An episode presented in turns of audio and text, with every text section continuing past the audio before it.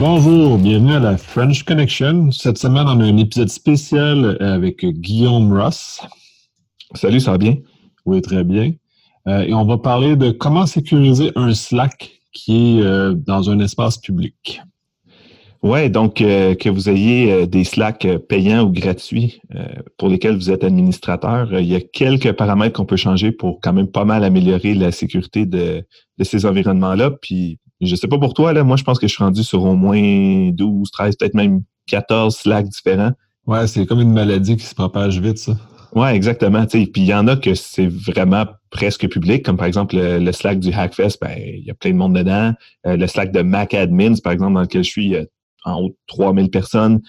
C'est pas mal la même chose qu'un forum public. Fait que la sécurité, là, c'est un peu moins important. si les autres personnes, par exemple, n'ont pas de two-factor authentication puis se font voler leur compte, à part des messages privés qu'on pourrait avoir, euh, le reste est vraiment public. C'est moins important, mais j'en ai d'autres Slack qui sont comme euh, semi-publics où est-ce qu'il y a quelques petits paramètres qu'on peut changer. Puis surtout, euh, ceux qui utilisent Slack, soit pour leur compagnie ou si vous êtes des journalistes, vous avez des Slack que vous utilisez, il y a, d'autres paramètres à utiliser pour pas juste la sécurité, mais un peu améliorer le, le, niveau de protection de la vie privée de ce que vous postez dans Slack, comme par exemple les liens donc, euh, qu'est-ce que je proposerais, c'est si vous nous écoutez puis vous êtes administrateur de Slack, euh, pendant qu'on parle, vous êtes capable d'ouvrir le panneau d'administration de Slack, c'est cinq ou six paramètres. Vous allez au moins pouvoir les voir en même temps. Il y en a certains même que vous pouvez changer directement qui n'ont pas un super, euh, un super gros impact. Puis si vous n'êtes pas administrateur de Slack, au moins vous allez savoir que ces paramètres-là, existent.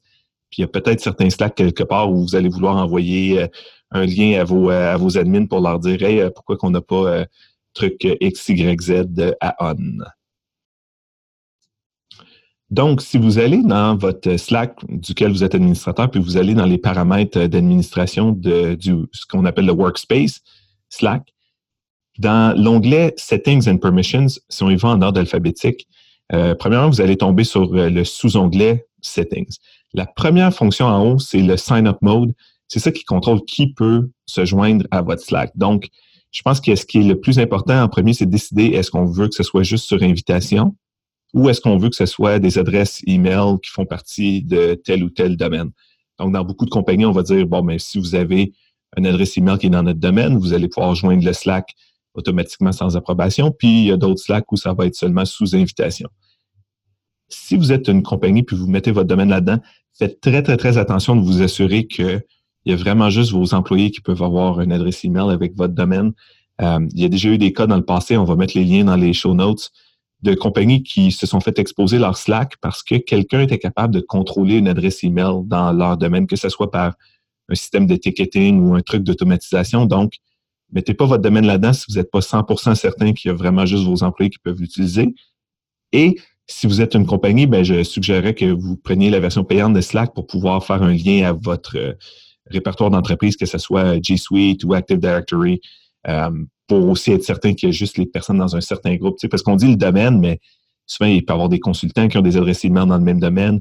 Euh, des fois, il y a même des comptes de services qui ont euh, accès dans le même domaine. Fait que là, on va voler un compte de service, on peut se loguer dans Slack, aller voir des messages. Ça peut dégénérer assez vite. Donc, la première chose, ce serait de le mettre à invitation ou adresse email. Puis si vous décidez de le mettre à invitation, ensuite, en allant dans le lien permission, la deuxième option, c'est de décider qui a la permission d'inviter des gens. Donc, euh, on a le choix de soit laisser euh, tout le monde, sauf les guests, ou euh, de restreindre ça aux administrateurs. Donc, dépendant du type de Slack que vous avez, configurer ça de la bonne manière, ça va être important. Il y a des Slack où on veut que tout le monde puisse inviter n'importe qui, puis c'est correct, c'est fait pour ça. Puis il y en a d'autres que c'est un petit peu l'opposé de qu'est-ce qu'on veut faire. Ça, c'est vraiment, vraiment la base. Donc, si on retourne ensuite sur notre onglet Settings, original, puis qu'on descend un peu, il y a une option Email Display.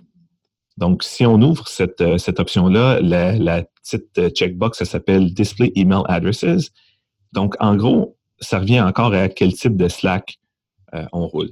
Donc, si c'est un Slack où tout le monde se connaît, comme par exemple dans une compagnie, ben, vous avez probablement accès à l'adresse email des autres personnes à travers un paquet d'autres méthodes, fait que c'est pas même grave des affichés là.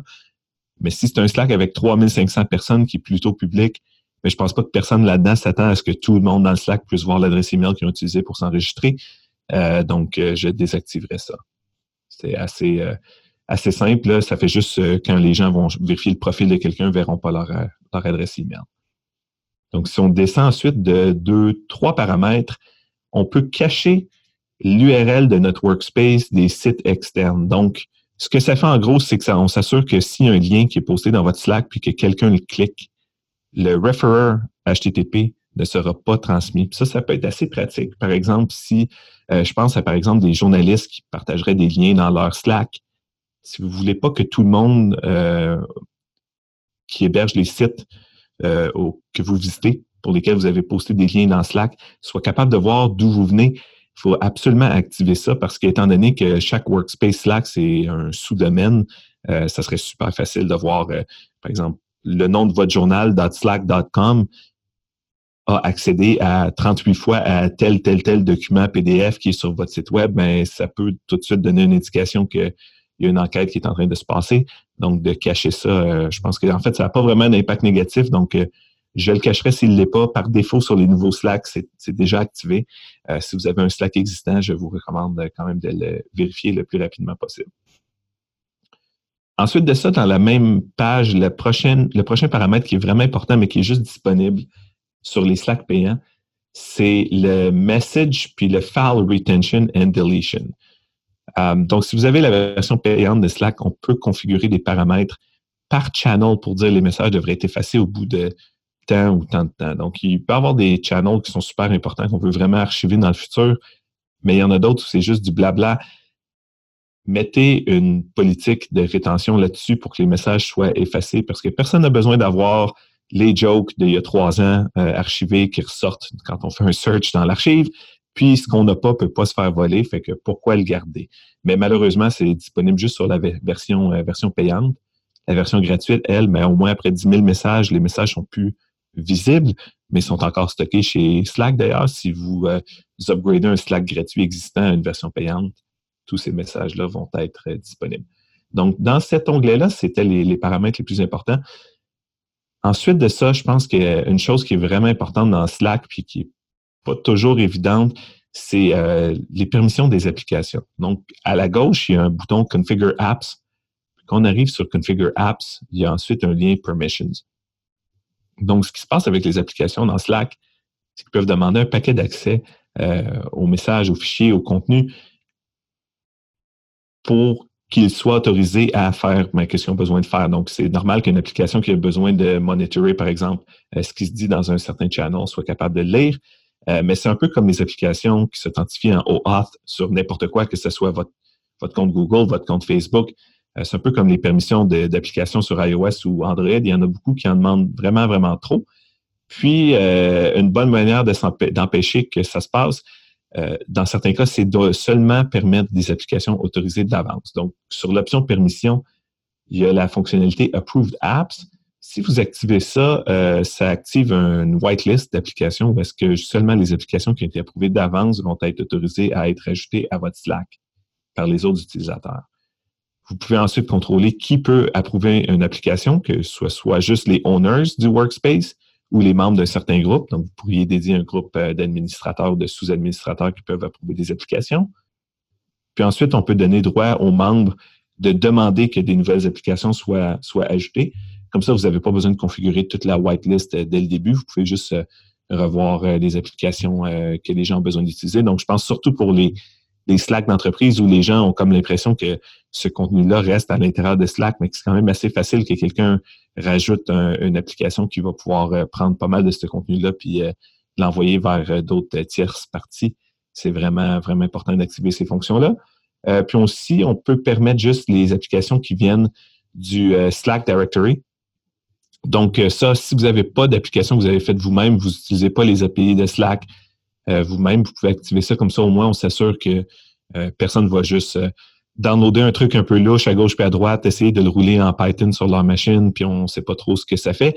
Euh, mais par exemple, pour les power users Slack qui utilisent vraiment cette fonctionnalité-là, ben là, évidemment, vous n'allez pas être capable d'activer ça parce que c'est un peu le, but de toutes ces, intégrations-là, c'est de pouvoir euh, l'utiliser avec tous ces trucs-là. Donc, après qu'on a fait euh, tous ces changements-là, ben, on sait maintenant qui peut être invité à Slack, on cache nos liens sources quand on clique sur des liens. Euh, on s'assure que les applications n'ont pas trop d'accès. Les deux prochaines choses qui restera à faire, c'est de restreindre la possibilité de partager des fichiers de façon publique. Euh, donc, quand on envoie des fichiers dans Slack, euh, par défaut, les gens peuvent créer un lien public vers ces fichiers-là. Donc, si on retourne euh, à notre panneau d'administration principal, sous l'onglet Permissions de Settings and Permissions, l'option s'appelle Public File Sharing.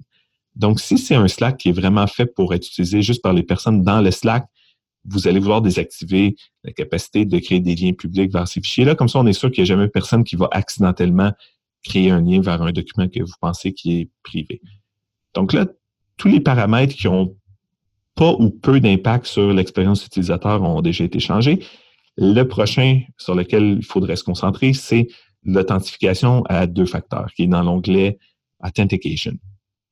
Donc, je pense que si vous avez un Slack qui est pratiquement public, avec des centaines ou des milliers de personnes et tout le monde peut s'inviter, je pense que vous n'avez pas vraiment besoin de forcer l'authentification à deux facteurs parce que, bon, on assume que n'importe qui peut se créer un compte de toute façon. Donc, ça revient aux usagers de mettre le, two-factor authentication à on s'ils veulent. Tout le monde peut le mettre à on, il n'y a pas de restriction. Cependant, par Workspace, comme vous voyez dans le tab Authentication, on peut le forcer pour un Workspace au complet. Donc, quand vous allez activer ça, ça va donner 24 heures aux gens pour euh, configurer leur two-factor. Sinon, la prochaine fois qu'ils vont essayer de rentrer dans Slack, ça va les forcer à le faire. Euh, vous allez pouvoir mettre un message custom qui explique pourquoi l'authentification à deux facteurs est maintenant requise. Euh, puis donc, la prochaine fois qu'ils vont se loguer, ben, ils vont, vont, avoir le menu qui leur demande est-ce que vous voulez rajouter votre deuxième facteur par SMS ou avec une application, puis le QR code, puis ta, ta, ta. Tant qu'à moi, il ne devrait même pas avoir besoin de justifier pourquoi tu devrais avoir deux facteurs. Ça devrait être une. Euh, Absolument, mais sauf que vous pouvez mettre un message, on peut mettre un message pour dire euh, oui, oui, c'est nous qui vient de faire le changement, maintenant ça va être forcé. La seule chose qui est plate, en tout cas sur la version gratuite, c'est qu'on ne peut pas vraiment changer la durée euh, permise pour l'activer. C'est 24 heures du moment où on clique on moi, je recommanderais de, le communiquer un petit peu avant parce que 24 heures, euh, imaginez, par exemple, quelqu'un qui est en train de voyager puis qui a juste son iPhone, vient pour se loguer dans Slack, ça demande le two-factor. Euh, là, si on ne veut pas mettre SMS parce que, bon, c'est aussi pratique en plus d'être moins sécuritaire, on se ramasse avec un QR code. Là, comment on scanne le QR code si notre application de two-factor est sur l'iPhone? Euh, dans Google Authenticator, ben, on peut le faire avec les codes. Tu sais, c'est, c'est pas super user-friendly quand on a juste un device, si tu es assis devant ton PC, tu as le QR code, tu scannes avec ton téléphone, il n'y a pas de problème, ça va vite, tout va bien. Mais je trouve que 24 heures, c'est un peu short, surtout considérant qu'il peut y avoir du monde qui sont en train de se promener et euh, qui ont besoin d'avoir euh, accès à Slack. Je recommanderais peut-être un premier message qui dit euh, OK, salut tout le monde, lundi prochain, on va commencer à enforcer le two-factor. Vous pouvez euh, tout de suite aller le faire. Si vous ne l'avez pas activé d'ici euh, lundi prochain, vous allez avoir 24 heures entre lundi puis mardi pour le faire. Euh, puis après ça, au moins, vous allez être certain que tout le monde qui a accès à votre Slack, qui n'est pas un Slack public, ben, au moins, s'ils ont une attaque de phishing puis perdent leur mot de passe, ça ne va pas être instantanément game over pour tous les messages que vous avez dans vos, dans vos channels Slack. Parce qu'au moins, vous allez pouvoir assumer que tout le monde dans votre workspace a activé le two-factor. Puis, d'expérience, si vous avez des Slack payants, puis euh, qu'il y a des gens qui ne participent pas souvent puis qui sont trop paresseux pour mettre le two-factor, ben, vous allez peut-être sauver une coupe de pièces par mois. Parce qu'ils ne pourront plus se loguer. Donc, je pense que ça fait le tour. Euh, Nick, as-tu euh, d'autres paramètres ou d'autres questions par rapport à la sécurité d'un workspace Slack? Non, mais moi, je ne suis pas un administrateur Slack, fait que j'ai pas ce degré de préoccupation-là, mais je suis particulièrement intéressé que dans les Slack dans lesquels je participe, les administrateurs puissent justement euh, utiliser ces bonnes pratiques pour éviter des. Puis même, je même dans les Slack publics, il y a un certain nombre de configurations, je pense que qui seraient saines d'être mises en place, même si c'est pas comme donc le, deux facteurs et ainsi de suite, puisque. Ben, comme je pense, par exemple, cacher le, le, le referrer quand il y a des liens, ben, je pense qu'il y a des Slack publics où ça pourrait être bon de le faire. Tu sais, si euh, par exemple, euh, quelqu'un regarde ses logs puis voit tout à coup, ah, j'ai 1500 hits qui vient euh, du Slack de Hackfest, mais il va peut-être se demander pourquoi tout le monde est en train de regarder ça. C'est ça, ben, il y a un paquet d'éléments comme ça qui, ultimement, sont bons, mais sinon, je n'ai pas, pas d'autres éléments. C'est très intéressant, très utile aussi de, mettre, ça, mettre ça en vigueur. Parfait. Donc, euh, dans les show notes, on va mettre une version euh, écrite de, ce qu'on a discuté aujourd'hui. Comme ça, vous allez pouvoir, euh, tout le monde, regarder ça avec des, captures d'écran, puis vraiment paramètre par paramètre, regarder ça un peu plus à froid devant votre, votre panneau d'administration Slack ou envoyer à vos administrateurs. Puis surtout, souvenez-vous que ce que vous dites sur Slack est probablement archivé à 32 places, donc peu importe comment on l'a sécurisé, faut quand même assumer qu'il y a des chances un jour qu'il se passe quelque chose avec ça. Ouais, ben c'est comme n'importe quelle communication d'un service nuagique. Euh, il toujours, faut toujours assumer que c'est conservé éternellement. que... Puis maintenant, depuis, je pense, ça fait quoi, un an, les administrateurs des Slack, euh, je ne sais pas pour les gratuits, mais au moins pour les payants, euh, ont maintenant accès aux messages privés entre les utilisateurs. Avant, c'était beaucoup plus compliqué. Il fallait faire un téléchargement de la, base de messages au complet. Ça envoyer une notification aux usagers comme quoi ça, un, un, il appelait ça le, compliance download avait été fait puis que les messages allaient être là-dedans. Mais maintenant, c'est un peu plus euh, un peu plus simple pour les administrateurs d'avoir accès aux, euh, aux, messages privés entre les utilisateurs. Fait que souvenez-vous de ça aussi. Euh, puis à ce que je cherche, il n'y a pas encore de module off the record pour, pour Slack qui est facile à utiliser. Donc, ça, c'est quelque chose qu'on ne peut pas vraiment améliorer dans l'utilisation des messages sur Slack. De toute façon, la plupart des plateformes entreprises, euh, c'est un peu normal que les administrateurs puissent voir ça. Mais je connais des gens qui font partie de Slack payants, qui sont des Slack de un peu plus communautaires. Tu sais, pas une compagnie, puis qui ne savent pas nécessairement que l'administrateur de ce Slack-là est capable de voir leur message privé. Donc, euh, peut-être que d'utiliser euh, Signal ou iMessage, dans certains cas, c'est une meilleure idée. Ouais, c'est ça. de toute façon, c'est la plupart des, plateformes publiques, c'est ça. Puis même, euh, il y a eu Snapchat qui, on pense, bien les gens pensaient que c'était privé puis c'était pas conservé. Puis même eux autres, c'était euh, pas exactement vrai cet élément-là. dès qu'on ouais, mais il y a quand même une différence entre euh, la, compagnie qui roule le service est capable d'accéder des messages, puis quelqu'un que tu connais qui roule cette instance-là est capable de est capable de le voir. Tu sais, ça me fait penser un peu à euh, Mastodon qui devient un peu, je ne vais pas dire super populaire, mais c'est quelque chose qui commence à être regardé plus étant donné que Twitter, c'est comme euh, une, catastrophe de catastrophes, c'est comme une méta-catastrophe. Fait que là, il y a de plus en plus de gens qui regardent les alternatives. Mais Mastodon, ben, premièrement, une chose qui est un peu compliquée, c'est un modèle fédéré. Il y a un paquet d'instances à gauche puis à droite. Les instances peuvent se voir entre eux autres, mais les administrateurs des instances des deux utilisateurs dans une conversation privée euh, sont capables de voir. Puis ça, je pense que entre Twitter, où c'est une compagnie, puis on sait qu'ils peuvent en théorie avoir accès aux messages, puis quelqu'un qui va joindre une, petite instance de Mastodon avec un administrateur, puis 15 usagers, puis aucun processus en arrière.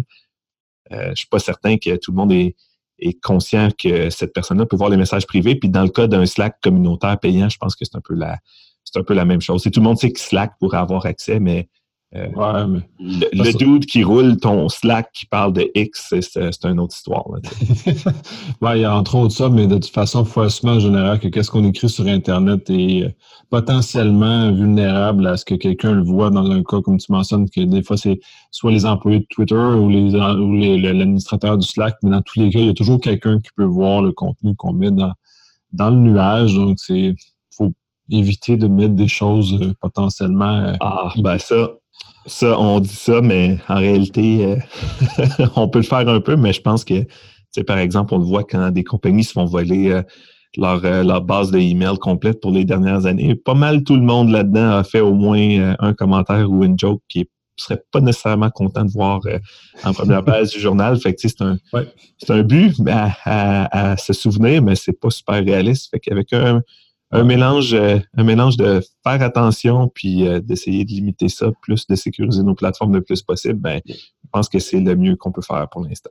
Ouais, ben c'est ça. De toute façon, euh, dans mon cas, les courriels sont généralement utilisés dans la mesure où je sais que si quelqu'un pourrait le lire dans 10 ans, qu'est-ce qu'il va penser, fait que je fais un peu plus attention à, ce que je vais écrire. Si j'ai des choses un peu plus touchées, je vais être soit off the record, mais un vrai off the record dans le vrai monde, ou par des plateformes plus sécurisées comme Signal ou iMessage.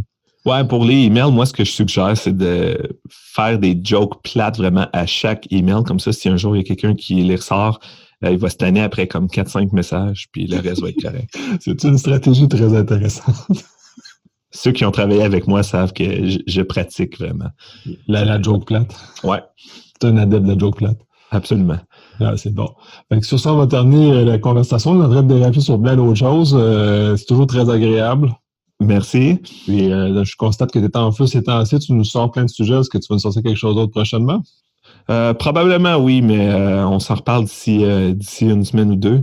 je suis en train de regarder quelques trucs par rapport à G Suite, Google Chrome sur Mac. Oh, wow. Des façons de configurer ça un petit peu plus un petit peu plus facile, surtout maintenant que tout le monde a un peu paniqué, maintenant que Google avait activé la fonctionnalité qui faisait qu'on était logué dans Chrome du moment qu'on se loguait dans une plateforme de, de Google. Fait que ça, ça fait qu'il y a beaucoup plus de gens qui sont intéressés à configurer Chrome de manière centralisée. Fait qu'on va peut-être parler de ça bientôt. Super intéressant. Fait que je te souhaite une bonne semaine. Merci. Bye.